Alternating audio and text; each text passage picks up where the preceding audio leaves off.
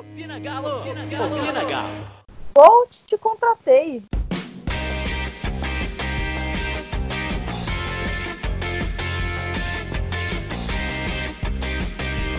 Quer dizer que você que está ouvindo esse episódio agora mesmo pode ter recebido uma ligação de Alexandre Matos para poder ser um jogador do Atlético. Porque essa dupla né, maravilhosa, Matos e São Paulo, quer contratar todo mundo que tem aqui.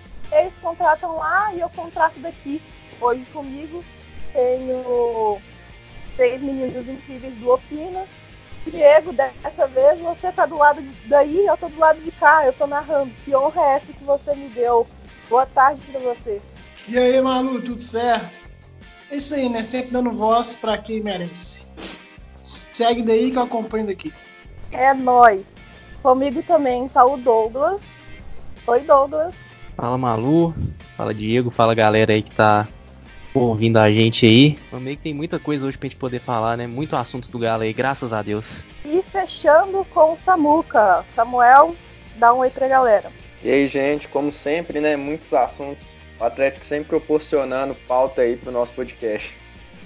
E o que proporciona pauta, viu, Samuel? Porque hoje a gente vai começar a gente tem para falar do pós-jogo contra a Patrocinense, que aconteceu na última quarta-feira. A gente vai falar um pouquinho sobre o pré-jogo do América. Tem contratação nova na área, tem especulações de gente nova, resultado de tribunal que, que pode favorecer né, essa nova contratação. Enfim, tem muita coisa para poder falar hoje. Até de conselho e disputa política a gente vai falar. Então acompanha aí o podcast que hoje está bem legal.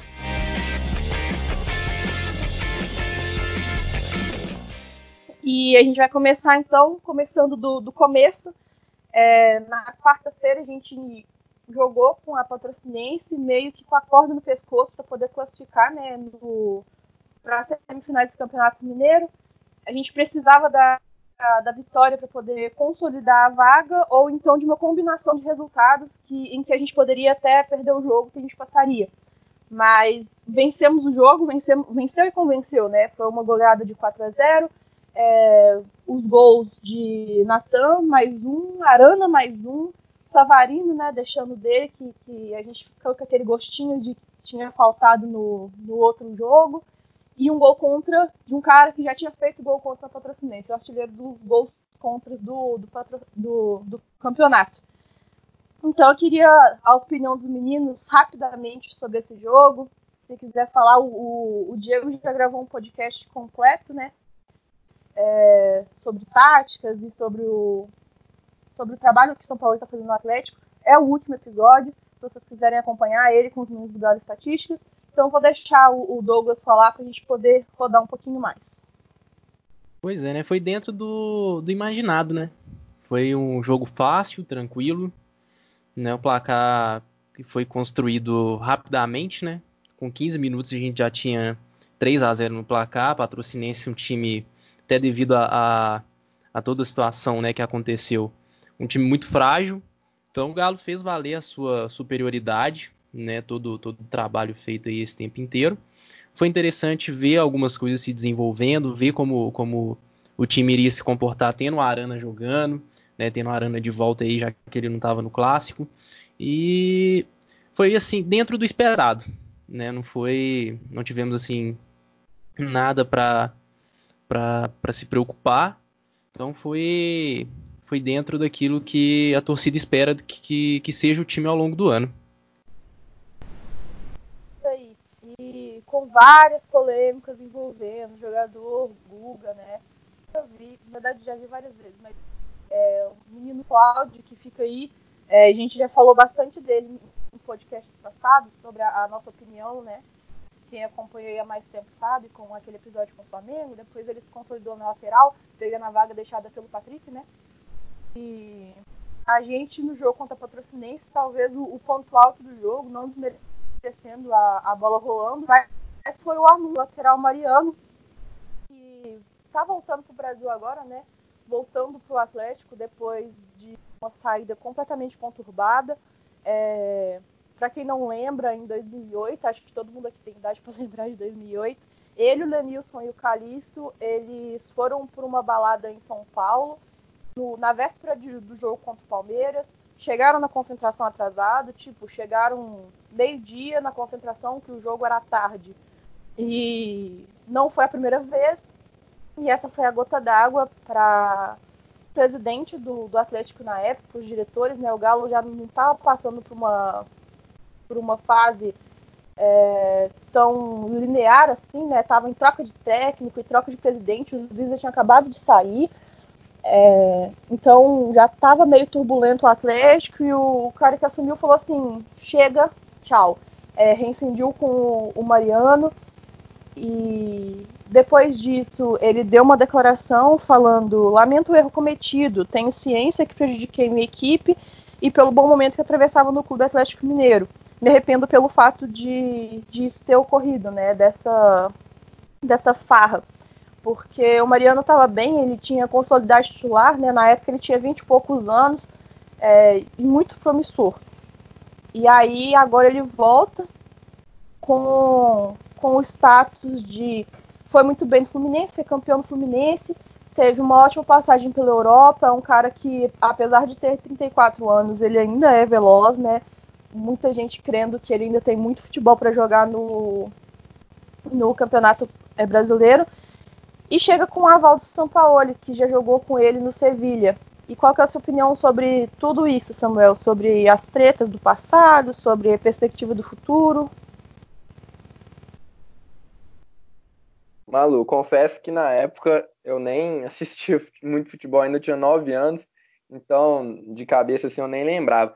Mas eu acredito que qualquer contratação, né, entre aspas, de graça, porque entre aspas, já que o Mariano vai vir com luvas, né? Mas já diluídas no salário é sempre bem-vindo, porque é difícil você chegar num, num, cara na qualidade do Mariano, que já trabalhou com seu atual treinador, vai vir sem taxa de transferência, você vai negar ele, por mais que você tenha dois laterais promissores.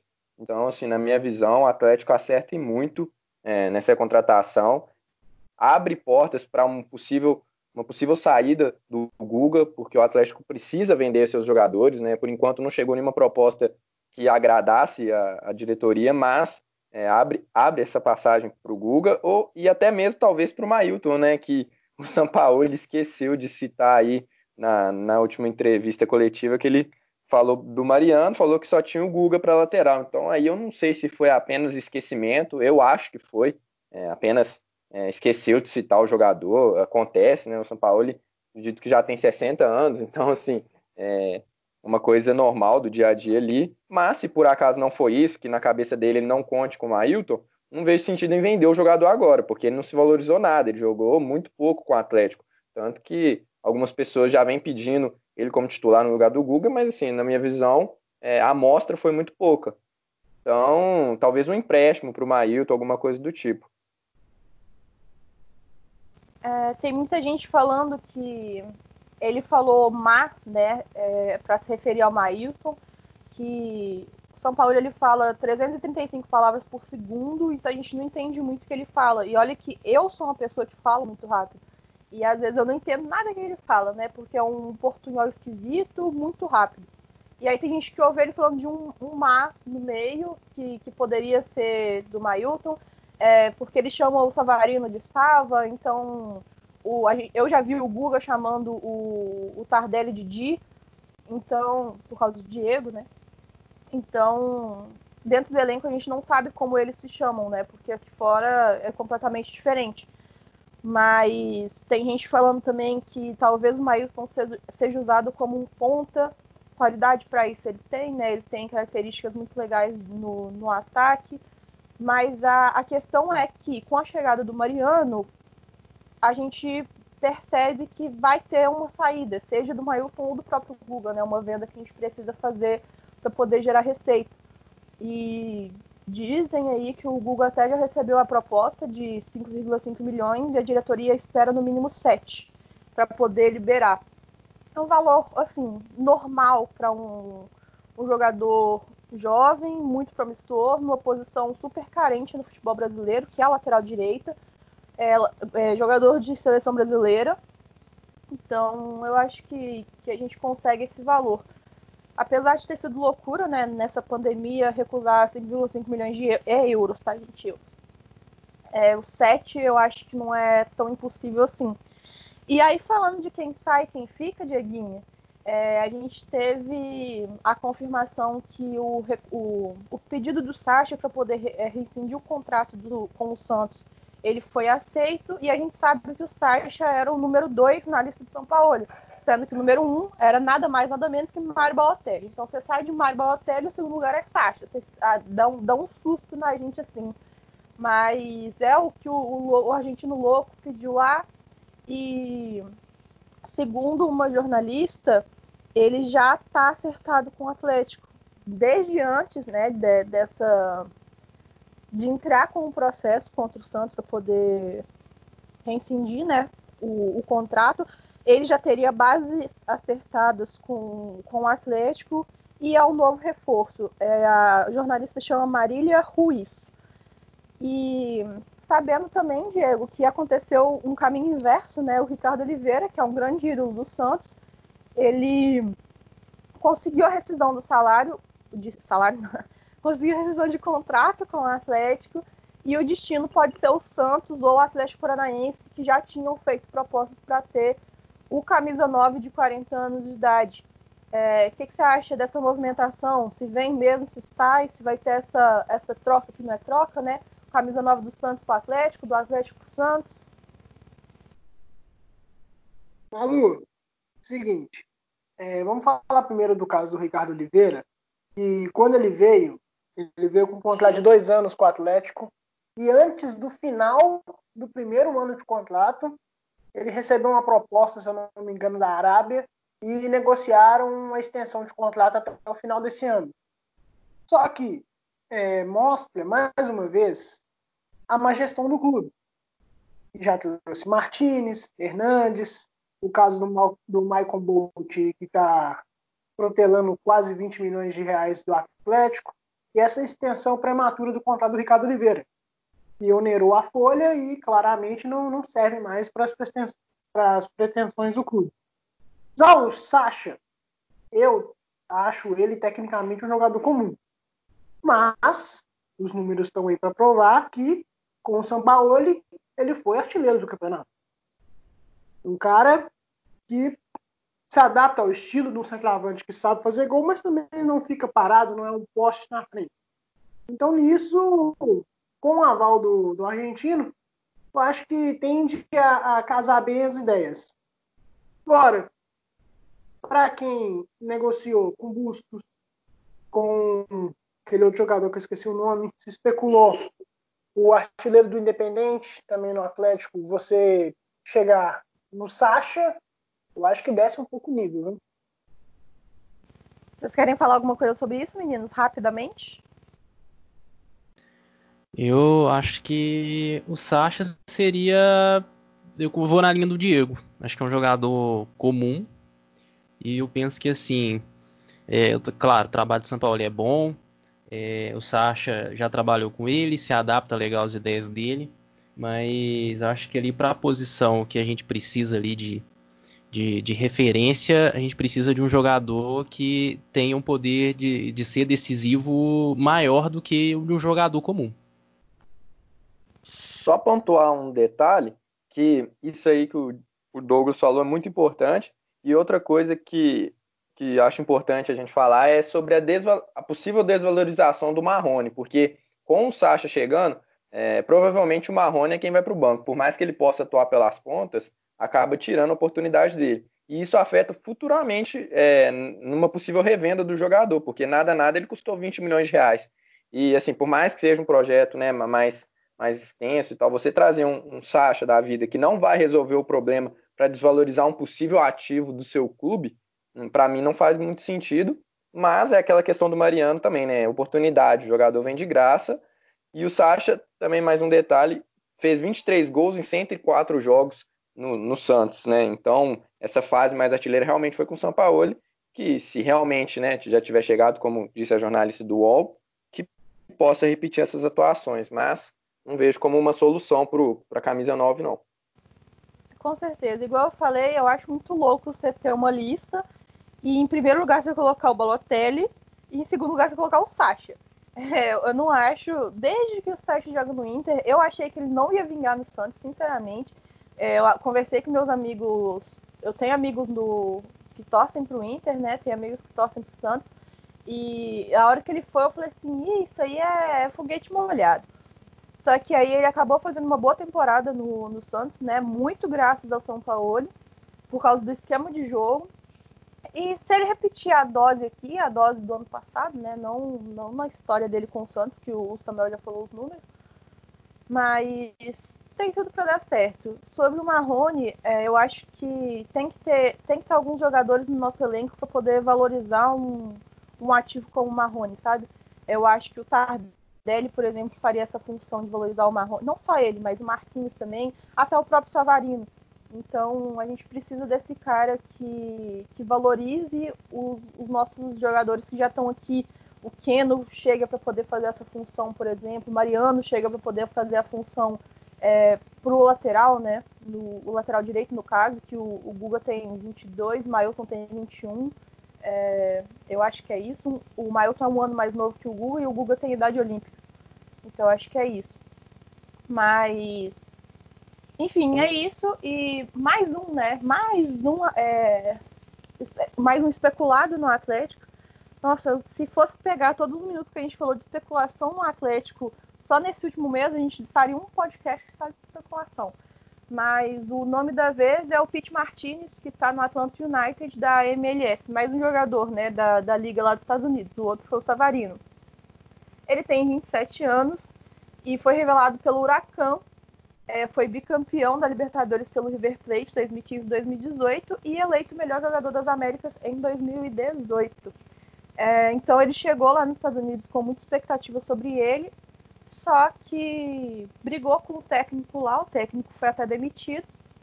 E o técnico demitido e ele colocado à, à disposição, né? Pode falar, Diego. O técnico é o Frank De Boer. E Sim. seguinte, o caso dele não foi nem o, a discussão com, com o técnico e tudo. É que ele é louco, né?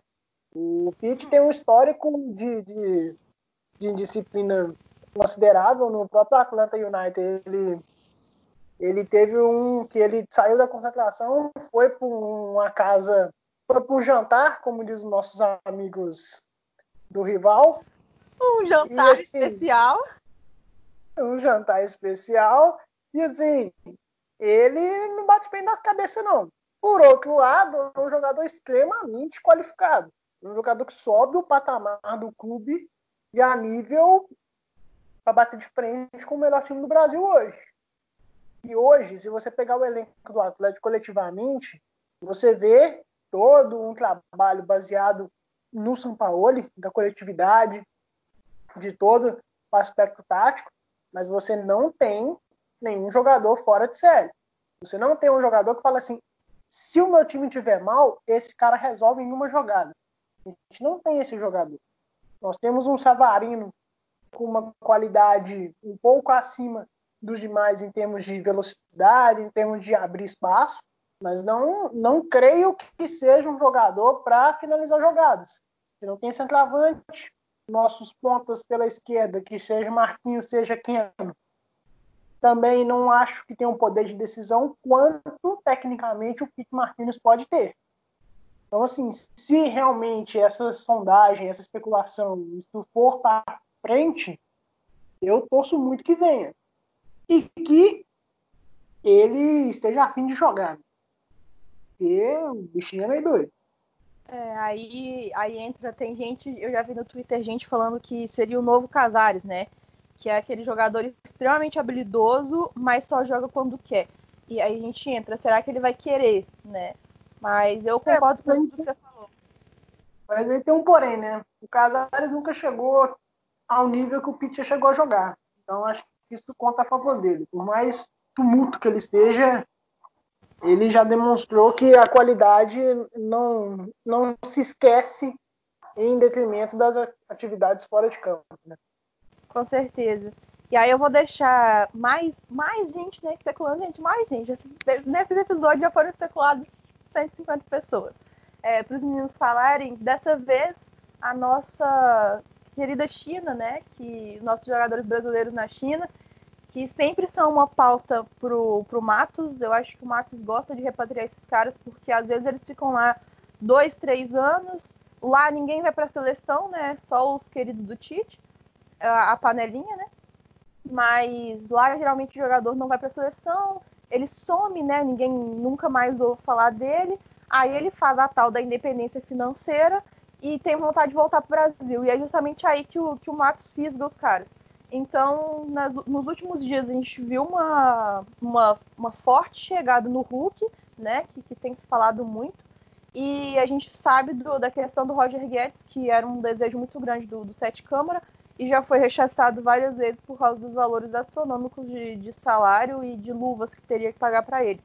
Mas aí os nomes da vez, né, os brasileiros que estão na China, que podem é, ter, ter, tido, ter recebido uma ligaçãozinha, aquele fala fulano, boa tarde, cara, do, do Matos são o Hulk, o Paulinho, o Roger Guedes, o Oscar do 7 a 1 Ricardo Goulart, é, Moisés, o Talisca e o Renato Augusto.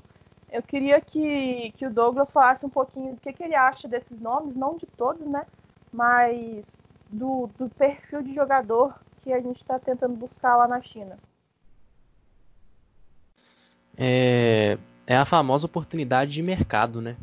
Aí a gente, acho que assim, além da qualidade do, dos jogadores procurados, a gente vê a diferença também do diretor de futebol, né, que a gente tem atualmente né? Porque o anterior, a oportunidade de mercado era um Franco de Santo, jogador assim que apesar de ter passado pela Europa, quase ninguém tinha conhecimento sobre quem ele era e o histórico dele na carreira não era muito favorável, né? Ao contrário dos jogadores aí que o Alexandre Matos aí entrou em contato, né? São jogadores que têm qualidade, jogadores aí muitos deles aí que já chegaram à, à seleção brasileira, disputaram Copa do Mundo, é, jogadores aí com uma qualidade acima. E assim, é interessante porque é uma coisa que é, é, é, é, algo sempre necessário no elenco, né? Você qualificar o elenco com jogadores assim acima da média. Né? E, e, ter esse contato é bom porque a gente percebe que o Matos está atento ao mercado, né? É, é, não está não tá, como vamos dizer assim, ocioso, né? Tá, tá de olho, ver o tipo de movimentação que está acontecendo, ver qual o, o, que os jogadores pensam, o que eles estão planejando e quem sabe, né? Acho que dentre esses assim o Hulk, né, apesar né, de não ter tido um bom desempenho, assim, vamos dizer assim, na seleção brasileira, né, não ter sido aquele cara que a torcida abraçou, que a torcida gostou. No Porto ele foi muito bem, no Zenit ele foi muito bem, no futebol chinês também ele foi muito bem. No futebol brasileiro ele cairia com uma luva, tipo, jogaria fácil, né? Ele, o Talisca também é outro que encaixaria legal demais no ataque do Galo. Acho que assim, são, são características assim, de jogadores que a gente vê que a gente precisa muito no elenco, né? Tanto os jogadores de referência, como por exemplo também os jogadores de meio de campo. Você vê um Oscar, um Moisés, jogadores que a gente sabe que tem um poder de decisão e que é algo que, que meio que eu sinto falta no, no elenco, né? Então, assim, ele está atento não só à oportunidade de mercado, mas aquilo também que o, o elenco precisa. A cada reforço que chega, São Paulo quer de dois a três reforços. Não sei se já repararam isso. Desde o primeiro que chegou, é de dois a três reforços. Já foram sete e continuam de dois a três reforços. Então, assim, é, é uma coisa meio que a gente chega na meta e aí dobra a meta. Então a gente está na meta aí de trazer mais dois e três reforços, depois de mais dois e três reforços sete vezes. E tem alguns nomes na mesa, né? O Galo com certeza vai trazer um atacante. Seja a Marília certa sobre o, o Sacha, mais um. E ainda segue na busca por um goleiro que joga com os pés, né? É, o São Paulo gosta dessa característica. Não sei se ele conta muito com quem a gente ainda tem no elenco, né? Que é o, o Rafael e o Vitor e o Matheus Mendes também, mas ele fica ali correndo por fora, um jogador que ainda pode ser selecionado para a seleção sub-20. É, acho que ele tem, não sei se ele tem 20, ele acabou de fazer 21, não sei, mas é um menino muito novo que, que para jogar na fogueira, assim, igual esse ano a gente está no brasileiro, não, não vinga muito. Então, o que a gente tem certeza é que vai chegar mais um atacante. É, principalmente depois da lesão do Tardelli, isso ficou mais evidente ainda você acha que dessa lista salvam os dois ou três que o, que o São Paulo ainda precisa? Ou você acha que a gente vai ter que, que buscar um pouco mais entre Sasha, Pete, Hulk? Você acha que são nomes interessantes para poder compor? Com certeza, Malu. Principalmente o Pete é, cairia como uma luva. E o Atlético precisa urgentemente, na minha visão, de um, de um meio-campista mais avançado ali, que hoje vem sendo ocupado ali pelo Johan. O Hulk também sigo a opinião do Douglas. Acho que aqui no Brasil cairia como uma luva. Acho que para nível europeu não dá mais, já está um pouco mais velho e tal. Poderia até ser utilizado como nove né, pela força física para fazer um pivô. Não é muito habitual dele, mas acho que uma eventual necessidade. Então, assim, acho que desses nomes aí, com certeza dá para tirar um ou outro. Sobre a questão da China, assim, desses nomes que, que a gente citou, é Roger Guedes, é, por todas as questões que a torcida do Galo já está cansada de saber, é, Talisca, por estar tá num nível bem acima do futebol brasileiro hoje, né? Para mim tem mercado na Europa facilmente. É, esses dois, para mim, eu descarto. O Oscar também vejo como possibilidade na Europa ainda. Então, assim, sobra talvez o Ricardo Goulart, Moisés foi recentemente e talvez o Renato Augusto. E aí esses dois nomes também me agradam muito. O Ricardo Goulart tem toda aquela questão, né, de, de esse, esse jogador do Cruzeiro, aquela zoação da quarta do Goulart, mas, é, enfim, são no, bons nomes especulados no Atlético, né, pelo menos isso. Só dar um pitaco aqui, gente. Fala aí. O, dentre esses nomes, para mim, o que melhor seria útil seria o, o Renato Augusto. Só que um que não foi citado e que, diante dessa especulação de Sacha e companhia, o Alan, atacante do Evergrande, né, o Ganzu Evergrande, que foi companheiro do Ricardo Goulart, e ele já está há muitos anos na China, ele é, foi jogador do Fluminense, saiu daqui cedo, acho que poucas pessoas conhecem, é um cara sem muito mídia, mas com números espetaculares. Então, assim, ele é um cara que eu procuraria, procuraria saber. Um cara bem interessante, fazedor de gol. Seria um outro nome da China que, que buscaria. Moisés, não gosto. Ricardo Goulart, a questão física dele também pesa muito. Mais, é isso. Eu tenho certeza que o, o Matos, pelo que a gente já viu, né? O Matos ficou muito tempo em Minas Gerais. Ele é um cara que ele sabe de todos os jogadores, ele sabe onde caras estão, sabe? Ele sabe desde os caras de 20 anos até os caras de mais de 30, quem que pode contribuir pro elenco. E o São Paulo é o cara que sabe dos números, né? Então acho que foi um, um casamento muito feliz, é, o, o Matos com o São Paulo, com a benção do Menin, né, que está ajudando a gente a trazer todas essas contratações e, e pagar alguns salários. Que com certeza o Atlético vai colher muito os frutos disso.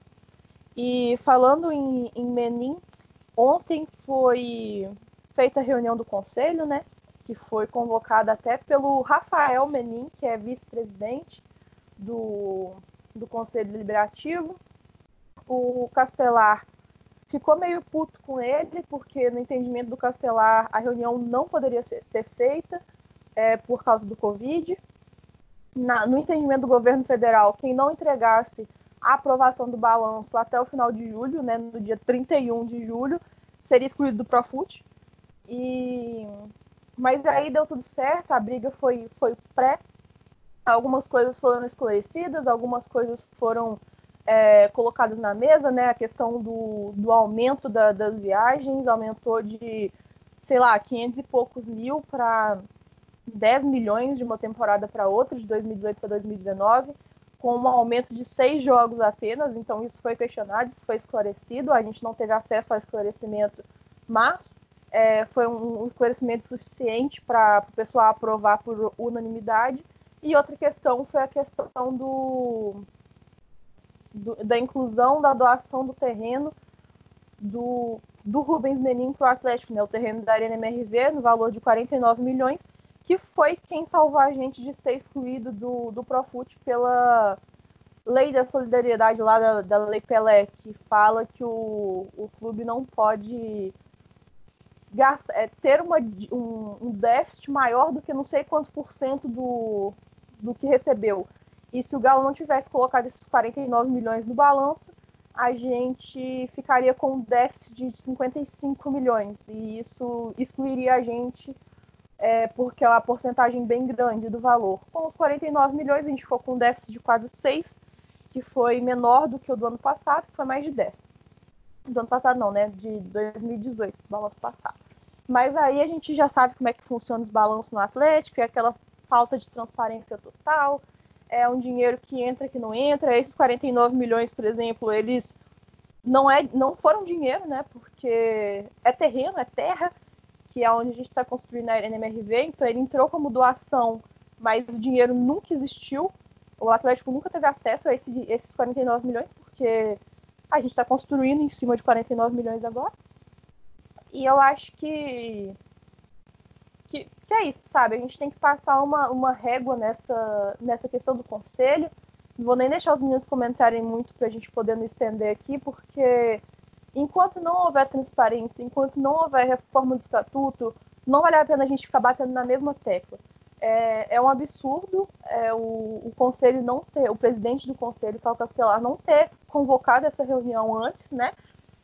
Fazer isso tudo no último dia do mês caso não fosse aprovado o balanço, o Galo seria excluído do Profut, com Covid ou sem Covid.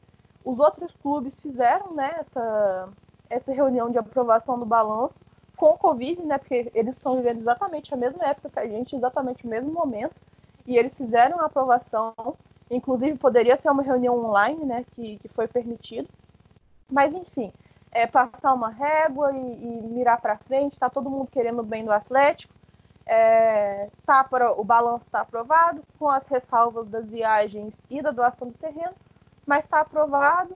Vamos torcer agora por, por uma eleição transparente, por, por uma chapa que queira é, reformar o estatuto, que queira transformar o conselho em uma coisa mais profissional, assim. É, quando eu falo profissional, de profissão mesmo, é, profissionais dedicados, não gente que faz outra coisa e está lá no conselho também. Enfim, umas eleições de, de conselheiros também que, que talvez envolvam até torcedores do Galo na veia. Enfim, é um assunto que, que tá, não está saturado, mas o povo já está saturado de, de, de, ouvir falar sobre. Então vamos só ficar com a, com a boa notícia aí, que a gente não foi excluído do Profut, ao contrário do nosso rival local. Então a gente ainda é um, um clube que tem esse, esse benefício aí trago pela Lei Pelé. Mas falando de coisa boa, vamos falar agora Malu, da. Oi. Só um adendo que essa reunião contou com 150 conselheiros e dos presentes não estavam Alexandre Calil e Ricardo Guimarães, tá? Sim, é, eu eu botei isso mais como Covid, né? A gente sabe que o Calil é prefeito e o Calil, ele, desde o início, ele tem batido muito na tecla de não vai fazer aglomeração, é, eu não quero ninguém na rua, eu quero fechar o comércio, é, ninguém vai sair de casa, é, ninguém vai entrar em Belo Horizonte, né? Teve uma época que os ônibus que, que vinham de outras cidades foram proibidos de entrar em BH. Então, Sim. eu acho que foi mais pelo exemplo tipo assim, se eu for nessa aglomeração, que de maneira ou outra foi aglomeração, se eu for nessa aglomeração, eu não vou estar dando o meu exemplo como prefeito. É, e aí eu acho que, que pode ter sido isso. Mas aí cada um tem seu motivo, cada um se resolve com quem tem que resolver, o problema é de cada um, é, não, não vale a pena ficar tratando disso. Vamos falar do, do que a gente sabe do que importa, que é o jogo de, de domingo, né, de amanhã, às 4 horas a gente enfrenta o, o Coelho pela terceira vez, né? Se for considerar o jogo treino em o quê? 15 dias, é, mais ou menos isso. E com peças diferentes, com um time diferente, né? um time já mais organizadinho, como a gente pôde ver, contra a Patrocinense. E é justamente sobre isso que o Keno fala. O Keno diz, o Keno que não jogou nem o jogo treino e nem o, o jogo, o primeiro clássico ficou empatado 1 a 1 Ele diz: o Lisca fez uma mudança no segundo tempo que travou o nosso time. A gente, a gente não conseguia criar um pouco, mas nesse jogo vai ser totalmente diferente. São dois jogos, é jogo de mata-mata. Famoso jogo é jogo, treino é treino. A mudança que o Keno que se refere é quando o Lisca ele tirou um, um atacante para botar um lateral esquerdo. Botou um lateral esquerdo é, meio que de meia, só que com uma grande característica defensiva, né? Então o cara ele defendia muito bem por causa da função dele de lateral e ainda tinha uma saída para o ataque muito boa. E eu esqueci o nome dele, mas ele participou do gol do, do América, do empate. Então foi uma substituição que, que surtiu bastante efeito. Ele botou o cara para dominar o, o meio de campo e depois enfiou quatro meninos, menino assim, igual aquele Mateuzinho lá, que. É Mateuzinho que ele chama? Não sei. Mas um, um nome diminutivo, que incendiou o jogo com as correrias dele lá e o América chegou a empate. Agora o São Paulo já viu essa estratégia, ele solicitou o, o vídeo do jogo contra a URT, mesmo que esteja o time reserva, né? Mas dá para poder ver um pouquinho do esquema do Lisca. E vamos de novo de São Paulo contra o Lisca. Quais são as suas expectativas, Douglas? Acho que vai ser um dos jogos mais difíceis, né? É, nesse, nesse recomeço, né? Mais difícil até do que o da primeira fase. Acho que dentre o, os times classificados aí, né, que o Galo poderia pegar, o América é o mais qualificado de todos, né? Porque já vem de um trabalho longo, né? Tá certo que o Lisca chegou no começo do ano aí, mas deu continuidade a um trabalho que já vinha sendo feito. É, vai ser um jogo assim, por um lado tem, tem a questão né, de, de ser um time de maior qualidade, mas por outro lado tem a questão de isso já ir preparando o time para o Campeonato Brasileiro, porque no Campeonato Brasileiro a gente não vai ter jogo fácil também, né? Então assim, é bom pegar assim uma sequência com uma sequência boa com jogos difíceis para o time poder ir amadurecendo, para a gente poder perceber o que está dando certo, o que, que precisa ser corrigido, do que, do que muitas vezes pegar um, um, um, time de qualidade inferior e deixar muitas vezes de perceber as coisas que podem ser melhoradas. Acho que assim a vantagem do que a gente pode ter nesse jogo contra o América é justamente é justamente poder ver a evolução do elenco de uma maneira muito mais clara.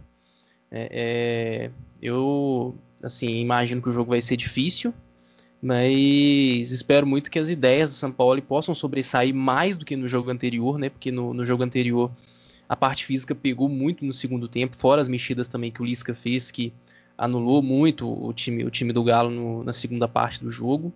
Mas eu espero ver um time melhor preparado, né? Com reforços, né? Tendo o Keno, tendo o Arana. Acho que assim vai dar um, um, uma melhora na, na questão do que foi do jogo anterior. E, claro, na expectativa de que o Galo possa sair vitorioso e, e que essa evolução possa, possa se mostrar mais clara. E aí, Samuel, fala já o que você acha do jogo resumidamente e bota um placar aí para nós. Oh, a entrada do Arana vai ser fundamental, eu acho, nesse jogo, porque no primeiro, né, na volta do Mineiro, o Atlético ficou muito dependente daquele lado direito ali com o Savarino. E quando o Lisca matou essa jogada, o Atlético também é, acabou morrendo dentro do jogo, né? Ficou meio perdido, não, não conseguiu sobressair a marcação do América. Então acho que o Arana, equilibrando mais, tendo um, um parceiro ali, no caso de amanhã, o Keno, então vai ser fundamental também a, a entrada do, do próprio Keno é, ele, ele, se mostrou ser um, um, ótimo driblador nesse jogo contra a Patrocinense, então acho que pode fazer diferença também. E só uma observação, e aí pode ser uma invenção minha, eu não vou estender muito, depois vou fazer um texto para o Fala Galo sobre, que eu gostaria de, de ver o, o, Marquinhos atuando mais por dentro, ali no, no lugar do Johan, porque o Johan realmente, por mais que tenha toda aquela questão de cumprir o papel, cumprir o posicionamento, todo o posicionamento tático ali, é, tá, tá puxando o time muito para baixo. Sobre um placar, acho um jogo que vai ser difícil amanhã, então 2 a 1 um para o Atlético. Boa, Diego. Placar, observações finais. 3 a 0 para nós. É, eu acho que é dentro do que os meninos abordaram mesmo. Não tem muito o que acrescentar, não. Acho que a única questão tática que a gente fica em questionamento é a posição do Johan mesmo. No mais, Acho que a espinha dorsal é essa. torcer para as substituições do, do São Paulo e surtirem efeito no segundo tempo, que não ocorreu nas duas, nos dois primeiros jogos dele nessa volta. Douglas, ficou faltando seu placar rapidinho. Ah, vou colocar 2 a 0 É, vocês estão confiantes, hein? Acho que eu vou mais nada do Samuel, 1x0 apertadinho ali, 2x1 chorado. É... Mas é isso, galera. O jogo vai acontecer, a gente só tem. A gente tem o Mariano, que não vai jogar ainda, né? Foi anunciado na quarta-feira, mas não foi inscrito no bid, então ele não joga. E o, o Alan, Alan Franco, que recebeu o cartão vermelho, então ele também está suspenso. O time que deve entrar deve ser o mesmo que eu contra a Patrocinense, sem muitas alterações assim. É, pelo menos eu não vejo o São Paulo poderia inventar muito ali na, naquele meio com as mesmas peças, mas a gente sabe que o argentino é maluco, né? Então ele faz o que ele tiver que fazer lá, o que importa é a gente sair com a vitória. Como diria o Keno, é, é, um, é a semifinal, agora não é treino, agora é jogo mesmo, agora é mata-mata, são dois jogos, então é um jogo de 180 minutos, né? E o América tem a vantagem do empate por ter de jogar por dois empates ou vitória e derrota pelo mesmo placar por ter tido uma campanha melhor, né? Ficou em segundo lugar o Atlético em terceiro. Então a gente tem que, que ver isso aí também, porque a gente já perdeu dois mineiros por causa disso, né? Disso da arbitragem. Mas, enfim, é, sigam as, as, redes sociais do Opina, arroba. A gente está lá no Twitter para poder ficar por dentro do, dos episódios e ver primeiro. E a gente tá no. A gente tem os episódios no Castbox, no, no trem lá do iPhone, que eu não, não sei o nome e no Spotify. Então a gente está em várias redes sociais, no link que a gente coloca no, nos tweets, dá para poder escolher a sua plataforma preferida. Então é isso, gente. Sorte pro Galo amanhã, que a gente consiga avançar essa etapa aí, porque os 16 milhões do Campeonato Mineiro parece pouco, mas fazem muita falta, tá? Principalmente pra gente que só tem mineiro brasileiro nesse restinho de ano. Um beijo para quem ouviu até o final e nunca se esqueçam que aqui é Galo, porra. Opina Galo! Opina Galo!